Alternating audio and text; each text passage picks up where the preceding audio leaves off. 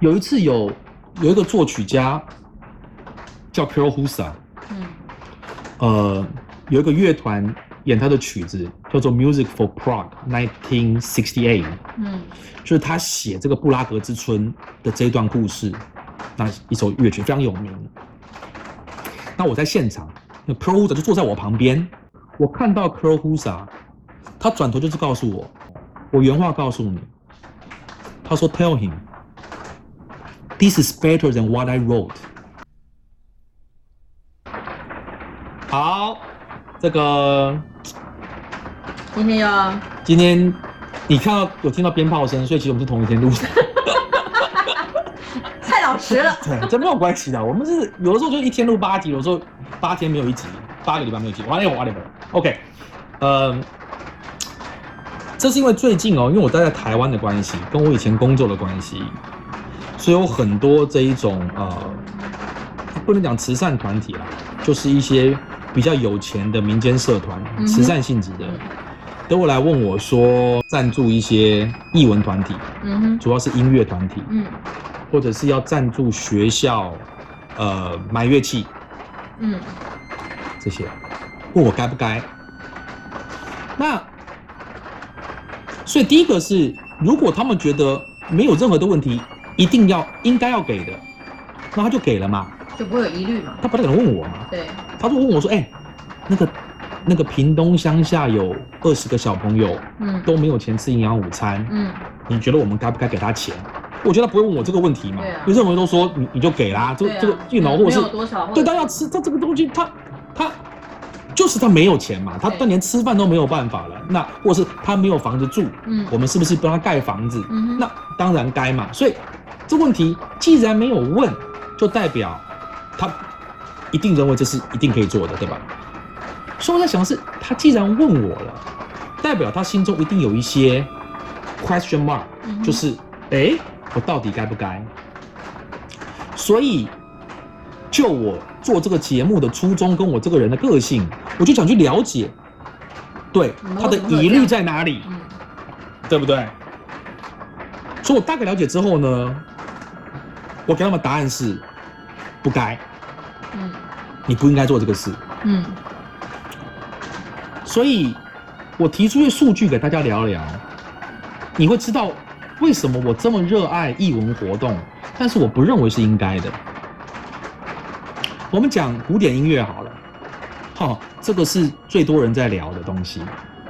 那，呃，也有很多 p o c k e t 讲一些古典音乐或流行音乐，嗯哼包括我们现在有北流中心、南流中心，嗯对不对？然后搞了半天，好像台湾没有这些东西就活不下去了。以前我觉得没有北流、没有南流的时候，好像我们台湾的流行音乐还比较强啊。一有了之后也没变得比较好啊。啊，不管这个是别的话题。总之，我们政府花了钱了。好，就讲一个比较常态性的。你知道台北市有一个台北市立交响乐团吗？嗯大家大概都知道。嗯你知道一年要花掉多少钱吗？根据这个台北市税入税出的的这个呃公布，嗯这个台北市立交响乐团一年要花掉两亿四千万，两亿四千万。他们大概一年呢演出呢大概是三十场左右，嗯所以一场要花掉我八百万。嗯就算啦，我就当他每一场演出啊，都在我们的国家音乐厅好了，那最大了，那个做到满呐、两千个位置。嗯但是你也知道这是不可能的，因为这种交响乐团的演出通常也不会在国家音乐厅，而且里面也不会满。有的时候，很多时候台下是比台上人还少的，就台上交响乐团的人比台下听众还多的，这种情常见。所以呢，我也就掐指帮你算，它全满好了，两千个位置，所以八百万除以两千，代表每一个进场的观众，政府补贴了四千块钱。四千块，嗯就说这一场音乐会，我政府的负担每一个听众是四千块，这是全满的状况哦。嗯。你想想看，如果今天只有五百个人呢，嗯。那是一万多块的成本，所以就是说，已经一群他愿意走进音乐厅去听古典音乐的人，嗯。我们用两亿四千万来服务他们，嗯这是非常奇怪的事情。但是你觉得这预算是不是要删掉？我当然不觉得应该要删掉，但是我认为应该有别的用途，因为开宗明义，台北市立交响乐团或我们的国家音乐交响乐团，它的宗旨很清楚，第一条都是音拓展音乐教育。嗯那有拓展到音乐教育吗？这批人还是这一批人啊，也没有增加、啊。但是到底原因是什么？因为双方都有立场啊。这个音乐界的朋友就就翻脸啦、就说：“哎、你这个王八蛋，你怎么讲这种话、啊？我们是音乐家那音乐界就就没有办法赖以为生呐、因为一个国家需要个交响乐团呐，然后呃，那那那我们找不到工作啊，所以政府就应该补助我们。等一下哦，这两亿四千万，他会用在什么地方？人事支出啊，嗯行政成本啊，场地租金啊，哔哩吧啦一大堆啊，薪水。主要就是薪水嘛，嗯百分之七八十花在薪水上面的嘛，就是所以他这一年不管他演出几场，我就是要拨这么多钱给你没有。错，答对了，因为他是月薪制的。哦今年疫情期间，他还是领这么多钱，因为是公务人员，对吧？哦，他不是按场计价的。嗯哼，但是我觉得我们应该持平的来说嗯这件事情，就是我不要站在一个音乐家的立场，嗯我来看这件事情，嗯就是为什么你们这一批人得不到大部分人的支持？嗯第一个，谁告诉你一个城市要展现自己的文化气息，就一定要有个交响乐团的？嗯我我不懂这个逻辑在哪里。那那那国乐怎么办？那国乐也是音乐啊，还有很多传统啊，传统的啊你说国乐啊，因为我们现在是，我们现在是完全反中化，不能叫国乐，好不好？那北管南管呢？嗯那他也有话讲呀。八家将呢？正头呢台湾？那他也有话讲啦。那这大家都来搞，这政府怎么搞？我全部都要支持，我哪这么多钱啊？所以我认为，一个城市或国家要有一个交响乐团来展现我们的文化层次，这是错误的。如果今天你在台北市或任何一个城市走在路上，每一个人或孩子提了一把乐器，嘴巴里面哼出来的是贝多芬、布拉姆斯、华格纳，厉害。今天一个工程师我见过的，嗯，跟他讲这个瑞典的工程师，嗯。我们因为工作的关系，我跟他吃饭，嗯。叭叭叭叭叭叭叭，哎，讲到 Brahms，他知道 Brahms 有四首交响乐，他也知道哪一个片段，他还哼得出来，说他很喜欢，因为这跟一个他认识的 concerto 很接近。他是个 engineer，嗯他没有学过音乐，他也不会乐器，所以我非常的惊讶惊讶。我就问他你怎么会这个？嗯，他就看着我说，嗯，他不是每个人都会吗？因为他的生活里面就已经是对，对，嗯因为他的学校教育里面就教了，他的生活里面有，他也是瑞典人，他不是德国人哦。我刚刚讲都是德国的音乐家哦，那不是瑞典的音乐家哦，嗯。但他知道，而他是一个什么？他是个工程师，所以他们的基础音乐教育是好的。嗯。哦，我回过头来讲这我我们台湾这件事情，为什么？我们应该想的是，为什么我们的交响乐团基本上全部都需要政府的经费支持，他自己活不下去？嗯为什么？因为他没有听众。哎，前几天我听到一个 podcast，他们在讨论 Boston Symphony Orchestra，波士顿交响乐团。嗯最近财务有危机，所以 cut off 一些人，嗯讲讲巴拉巴拉讲一大堆。你有没有想过原因在哪里呀、啊？你去看看波士顿交响乐团的听众是谁？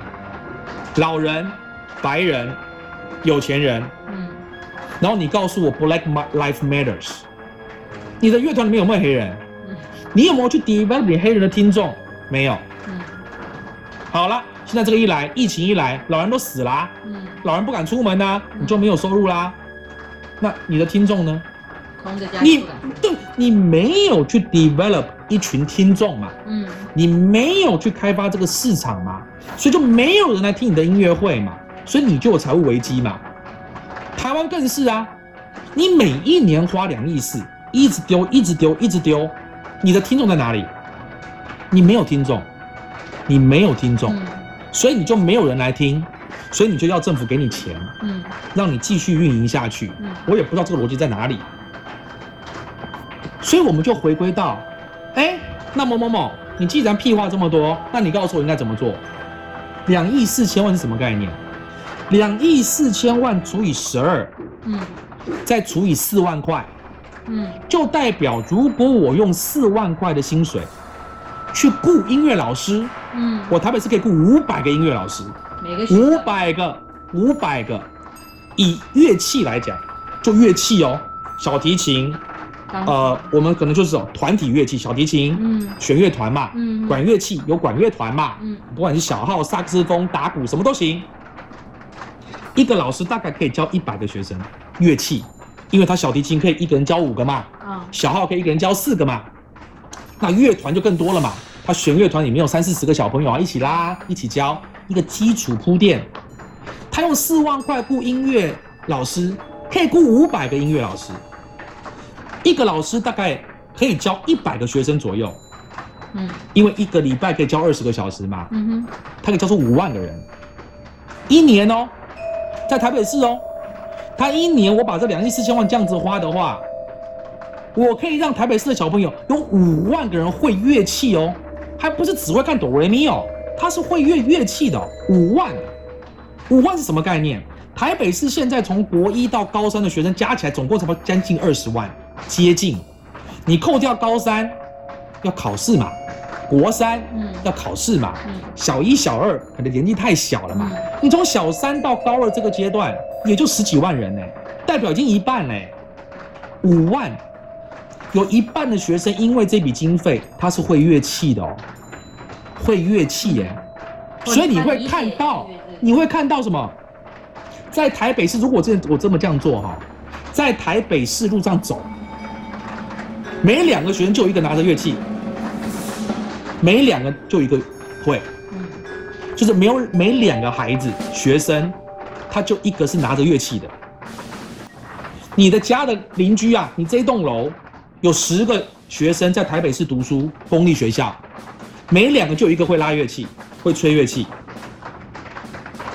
一年五万，二十年就一百万，就一百万人，甚至超过，因为你有乘数效果，我们就不管这个乘数效果了。二十年之后，你有一百万台北市的居民，他是会乐器的，会乐器。这一些人，你不用台北市政府来出钱，他就会弄一个交响乐团，因为他要听音乐嘛。就像我们的棒球嘛，为什么有职棒联盟？它只有一个原因，因为大家爱看棒球嘛，他就去就就是因为有这个需求，有这个市场，就有职棒联盟，就有职棒球队嘛，嗯。就这么简单啦、嗯。我们不爱看足球嘛，嗯。所以没有足球联盟嘛，因为我们不看足球，对不对？我们篮球看的人也蛮多的，所以有篮球联赛嘛，我们有职业篮球嘛，嗯。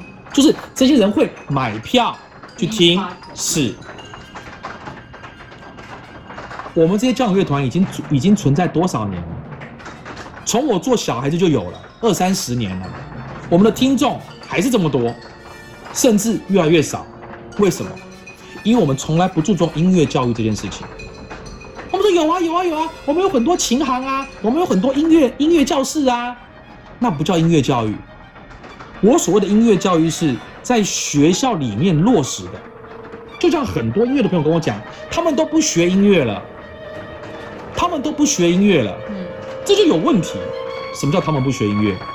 你把音乐教室开在学校外面，要家长刮风下雨还要把学生接来你这里学，他当然不学啊。还要花钱是学生在哪里？嗯学生在学校里面。我们为什么不到学校里面去教他们呢？他就已经在学校里面了，你为什么不去那里呢？然后你要他们拉出来跟你学，代表什么？你已经有一个意识形态是我是高高在上的，你们要来找我，你们要来找我，我有个象牙塔，嗯你要来塔里面拜拜的，嗯我是神，这不对的。你要去接触人群啊！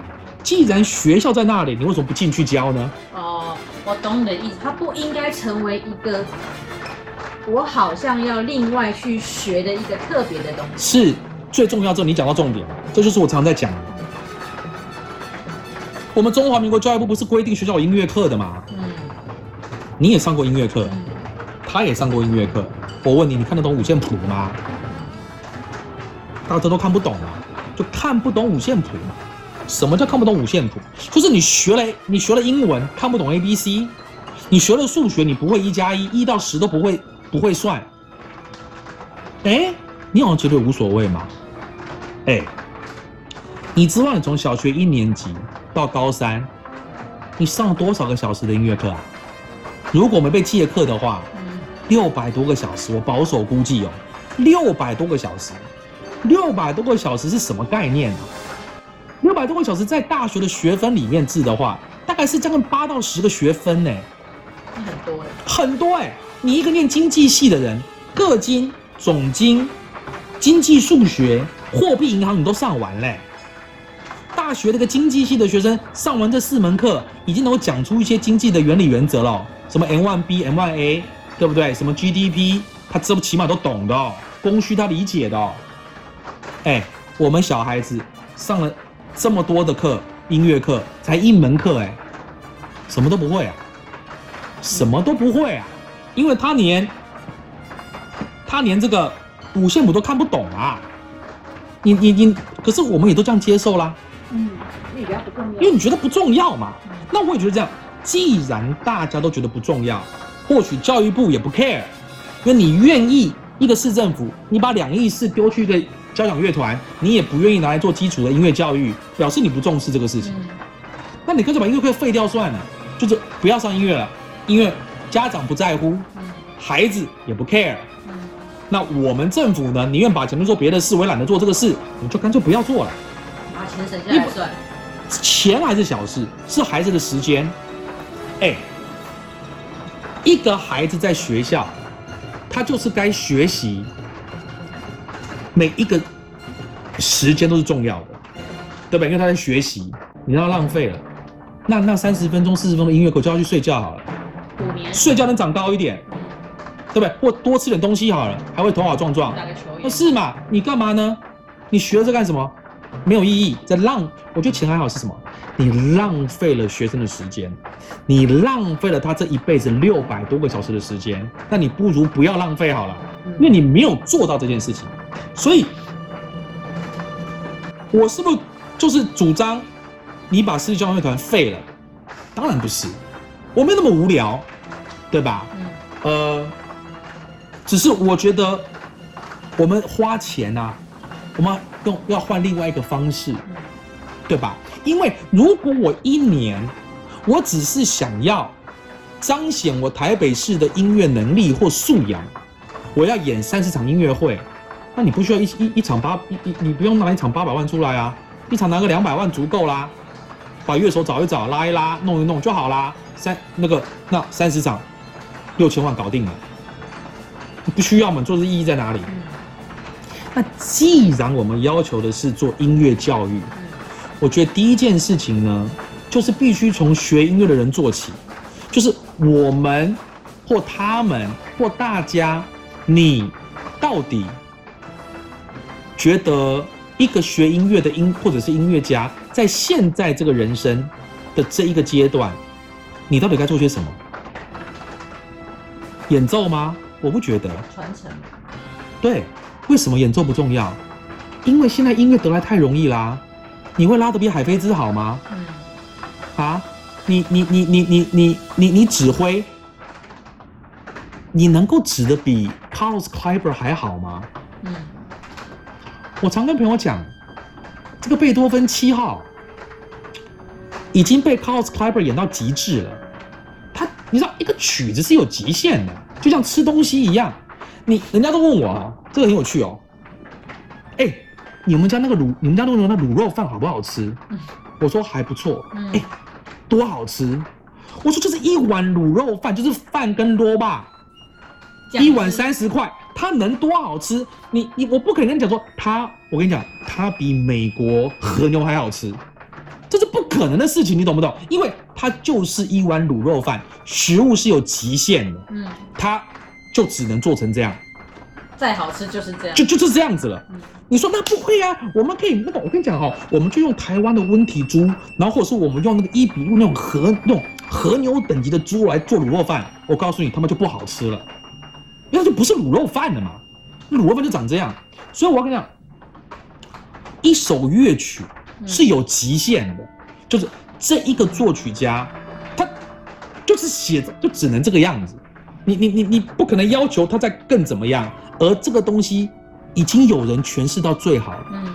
你再做你也做不了更好了。嗯。所以我常常跟音乐的朋友讲，真的一定要继续这样子做吗？嗯。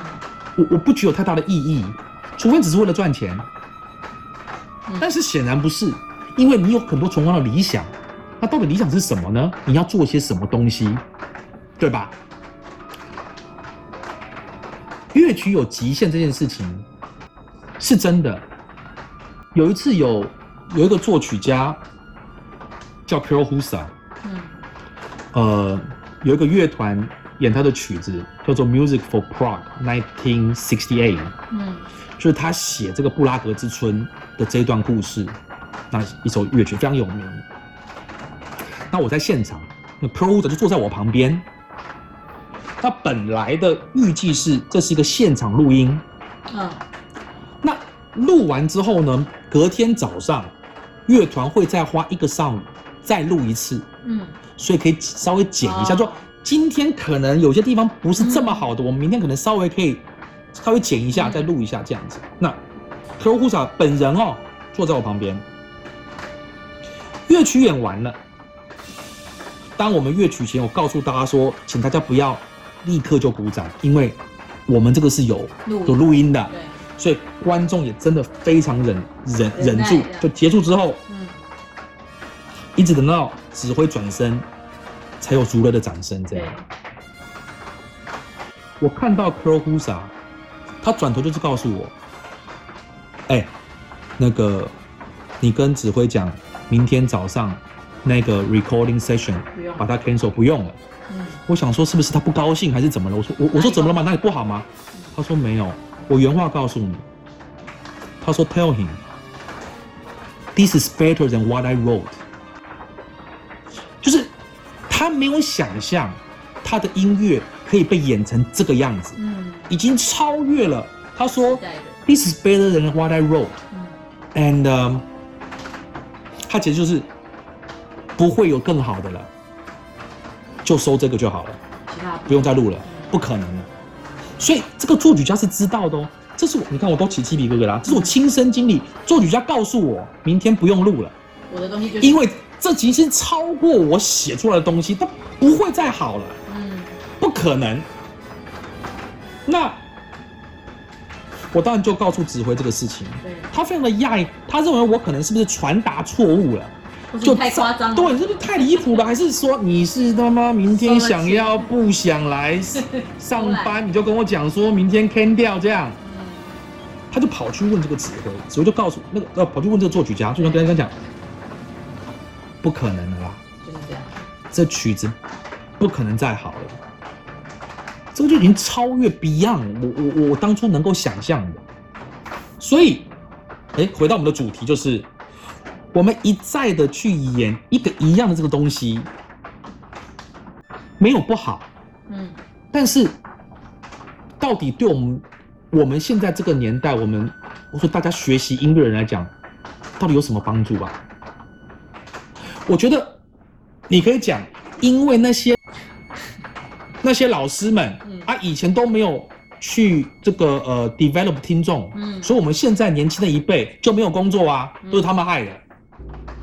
但是你有没有想过，当你做跟他一样的事情的时候，嗯那是不是代表你跟他一样，对吧？啊，那不该是我做的事情啊，那你不做谁要做？每每一个那对吧？你现在站在这个位置上，你说都是以前的人害你的，那你也不想做其他的事情，然后你期待后面的人帮你做吗？嗯，那后面人做完之后就说你是死老高嘛，对而且死老高越来越少，你知道吗？因为位置越来越少，因为国家没有钱了，他不可能每年再花这么多钱搞你这个东西的啦。所以我觉得我一直在大声疾呼，我觉得我们要做的是音乐教育，而且是基础的音乐教育普及的，普及。你要让每一个在学校里面的孩子，他或许不会是会爱上乐器，比如你给他一支川北小号，他觉得我不想吹了，啊，那吹的法国号，我也不要，黑管、clarinet 也不要，长笛不要，小提琴不要，好，可他也试过这么多乐器了吧？他看得懂乐谱了吧？嗯他选择我不要，OK，嗯，但是他已经知道了，他或许有一天突然想到他会喜欢，嗯，或者是他不排斥这个东西，因为他摸过，只是他不喜欢。就像我学数学学了二十年，我还是学不好嘛。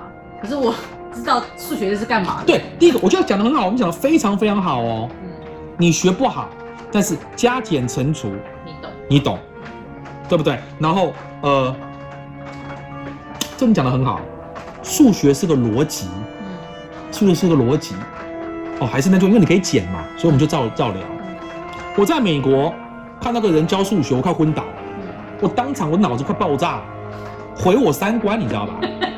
小学一年级数学老师，嗯一个苹果加一个苹果等于几个苹果？两个。他写三，老师给他一个 A 打勾。我说 What the hell？我说哎、这个 Miss 某某某对。姐姐，你搞啥呢？嗯这你给个 A 啊？这是什么玩意儿？这个东西？他说某某，我跟你讲为什么？OK，第一个，他是一年级的学生，嗯一年级，嗯我们教他 plus 嗯加法这个概念。嗯看到没有？他知道哦，一个什么东西加一个什么东西等于什么东西，这东西要是一样的。嗯看到没有？他知道一个苹果加一个苹果会是另外一个苹果，对，因为苹果跟咖啡不能加嘛，嗯一个苹果加个咖啡，这个这这没办法加，这它东西不一样。嗯所以我们让学生理解，当做数学的加法的时候，它左边右边的东西是一样的，嗯懂了吗嗯？所以他理解这个事情，对吧？再来，他知道什么？一个东西在一年级的阶段啊，一年级啊，你也是数学家，你千万不要不要又又来骂我、对批评我这样子哦，你因为你你就不要对啊，不是，这是事实，那你就不要听就好了哈。嗯一个东西加一个东西，嗯，他知道最后的答案比这两个大。会多。会多嘛，嗯。加会多嘛，减会变少嘛，对吧？嗯。会多，所以他是 A 啊。因为我只教他这个啊，我只告诉他，加号的用对一个苹果加一个茶不能加，然后加了之后会变大，嗯。对吧？所以他知道的嘛，所以我给他 A 啊。我说可是他数字错，明明就是二啊。嗯。他说如果要你要，他说哦，那他以后按计算机就好了，不是有电子计算机吗？They have a calculator。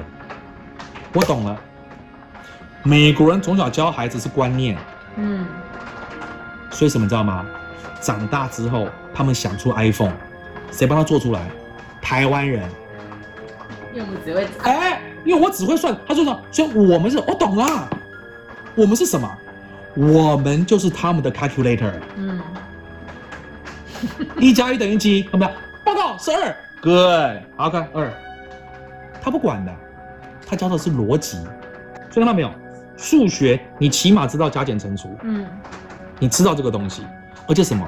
当你孩子跟你说妈，我不想学数学，你说不行，嗯你得学。嗯为什么？因为他给你的人生的逻辑性是是教你的逻辑嘛？嗯，对，一个东西加一个东西，它在解决问题的嘛。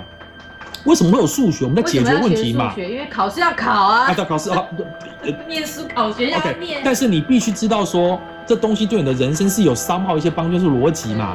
音乐也是啊，但是考学校不用音乐啊。这就是问题 嗯，就是你到底觉得好了，这就是好玩的问题了。嗯我们家长都说啊，哎呀，孩子啊，还有我们都在都讲，成绩不重要，读书那也是为了成绩呢，要为自己好，为了人生成长。你看你现在讲啦，音乐不会考，不用念音乐，嗯，所以什么？你又来了，就是什么呢？叫做口是心非。这就是为什么我们的孩子会错乱的。我听我爸妈跟别人的爸妈讲话，高谈阔论，说孩子成绩不重要，他们快乐学习最重要，对人生成长最重要。回来跟我讲那个不重要，因为不用考试。这什么父母啊？嗯，这父母逻辑怎么就有问题的嘛。呃，讲讲太远了，糟糕，这个可能在讲讲三集，而且我可能会，而且我可能会被那种什么什么什么家长家长教育委员会去告。呃，我就是说，我们应该要把政府的预算放在基础的艺术教育的铺垫上。它应该跟学科教育同等。是的，加上我们现在有一零八课纲，嗯其实有很多的时间，它都是学校在自主做学习的。嗯，或者是有很多艺术教育的时间，我们这个教育部有规定的，你要有多少艺术教育的时间，而这些东西也不应该让家长花钱，也就是像现在很多的音乐是家长课后才去学的嘛，那不应该是这样的、啊。不跟你讲，因为在学校里面基本上就应该提供这样的东西，嗯让孩子会一个乐器。嗯因为我们讲好了，我们如果想推广棒球，嗯，你觉得是让学生去打棒球能够推广，还是你坐在课堂里面教他棒球的理论？所以了，所以就这么简单。所以你要让他会音乐，那他就是要会一门乐器，嗯哼让他去接触它。嗯唱歌跳舞也可以啊，我没有说一定要是什么小提琴对啊这种，他跳舞、唱歌都可以跟音乐有关的就好，对不对？这才是我们真的为了未来，任何的音乐艺术团体，你想要能够活下去，就要靠这些听众。而我们现在就要痛下决心，痛定思痛，我们把钱花在基础教育上，还有所有的音乐家们，你要放下身段，因为这就是你的工作。嗯今天如果你觉得放下身段去教是很低贱的，那我告诉你就没救了，因为没有人要去做这个事嘛。你会你还不做，我们现在可以骂嘛，过去一百年这些王八蛋都没有做，那现在该你啦。现在你的年纪到啦，嗯你甚至是教授啊，你是副教授啊，你是掌握资源的人啊，你为什么不做？嗯所以我们一定要痛定思痛，开始做这个最艰难的事情，然后告诉大家这是重要的，然后二十年之后它就会改变了。对，那让后面的人就是前人种树，后人乘凉嘛。所以我觉得这个才是现在不管是在经费的支出上，或者是我们音乐家们应该要去思考的问题，嗯已经不再是你能够拿多少大奖，你的音乐会有多么的成功，因为就跟我们做 podcast 一样，都是自嗨。嗯因为没有人听，没有人，人家不理解，别人会不理解，哦，所以我认为这是很重要的事情。嗯，这样，那就跟大家稍微分享一下，谢谢大家，拜拜。